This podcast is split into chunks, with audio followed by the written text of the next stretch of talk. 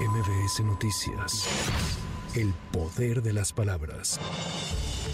Este lunes inicia el periodo de precampañas en todo el país y concluye el 18 de enero del próximo año. Por ello, el Instituto Nacional Electoral hizo un llamado a todos los actores políticos a conducirse con legalidad y erradicar todo tipo de violencia, sobre todo en contra de las mujeres. El INE advirtió que vigilará el cumplimiento de las normas de fiscalización y que estará atento a que tanto los partidos políticos como las precandidaturas reporten sus ingresos y gastos, notifiquen la realización de sus respectivos eventos de precampañas y permitan que el personal electoral pueda llevar a cabo la auditoría de los recursos recursos que utilicen. Claudia Sheinbaum dejó de ser coordinadora nacional de los comités de defensa de la Cuarta Transformación para convertirse en la precandidata única de la coalición Ahora Seguimos Haciendo Historia a la presidencia de la República. Así lo anunció el presidente de Morena, Mario Delgado. Así que hoy dejará de ser nuestra coordinadora para convertirse en nuestra precandidata única a la presidencia de la República, Claudia Sheinbaum. Al recibir su constancia como precandidata del PRD a la presidencia de la República, Xochil Gálvez aseguró que los integrantes del Frente Amplio por México deben seguir caminando juntos a pesar de sus diferencias y que con su registro busca enviar un mensaje de unidad y confianza. A ver, si la decisión de los partidos es esa, yo voy a cerrar filas. Yo respeto la decisión de los partidos. Los partidos me garantizan que era el personaje más competitivo, pues ahora sí que confío en eso. La Comisión Nacional de Convenciones y Procesos Internos de Movimiento Ciudadano resolvió que solo Samuel García, de un total de ocho aspirantes, cumplió con todos los requisitos que establece la convocatoria para la precandidatura a la presidencia de la República. El gobernador de Nuevo León, con licencia, iniciará este lunes su campaña política y dijo que se encuentra listo para vencer a sus oponentes.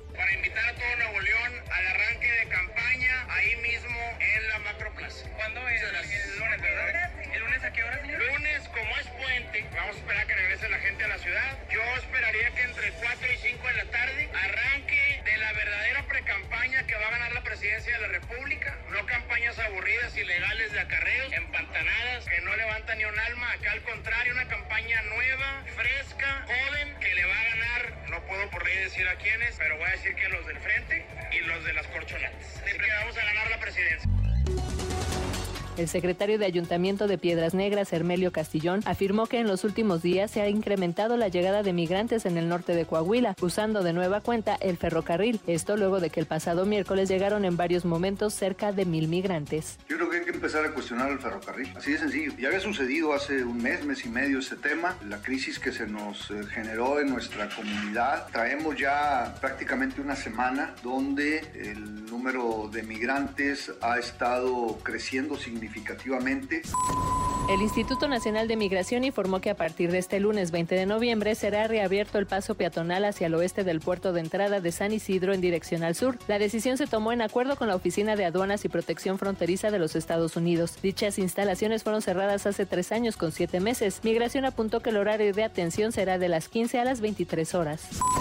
El secretario de Turismo, Miguel Torruco Márquez, convocó a los líderes del sector turístico del puerto de Acapulco para avanzar en la organización del Tianguis Turístico en su edición 2024, que se realizará del 8 al 12 de abril. Afirmó que los hoteleros se comprometieron a contar con 3.500 cuartos de hotel para la realización del evento. La Secretaría de Educación en Guerrero informó que el regreso a clases en la entidad será el próximo martes 21 de noviembre en los centros escolares, donde no exista ningún riesgo para la comunidad educativa tras el impacto del huracán Otis en los municipios de Coyuca de Benítez y Acapulco. Las dirigencias nacionales del PAN, PRI y PRD anunciaron que el alcalde con licencia en Benito Juárez, Santiago Taboada, será el único precandidato del Frente Amplio por la Ciudad de México a la jefatura de gobierno. Autoridades capitalinas entregaron apoyos de los programas Economía Social y Solidaria y Empleate en la alcaldía Venustiano Carranza. El jefe de gobierno Martí Batres destacó que uno de los sectores beneficiados es el de las trabajadoras del hogar. Se están entregando unos apoyos a 400 personas trabajadoras del hogar. Eso nos da mucho gusto. ¿Por qué? Todas y todos sabemos, sabemos muy bien que las personas trabajadoras del hogar, cómo han resentido la en tres niveles acumulada. Discriminación clasista, discriminación sexista y también muchas veces discriminación racista. A partir del próximo sábado 25 de noviembre, el ingreso a las estaciones de las líneas 9 y B del metro será solo con tarjeta de movilidad integrada. El sistema de transporte colectivo recordó que en 2024 se completará el proceso de sustitución del boleto magnético por la tarjeta Mi como único medio de validación del peaje en las 12 líneas de la red. Para MBS Noticias, Erika Flores. MBS Noticias. El poder de las palabras.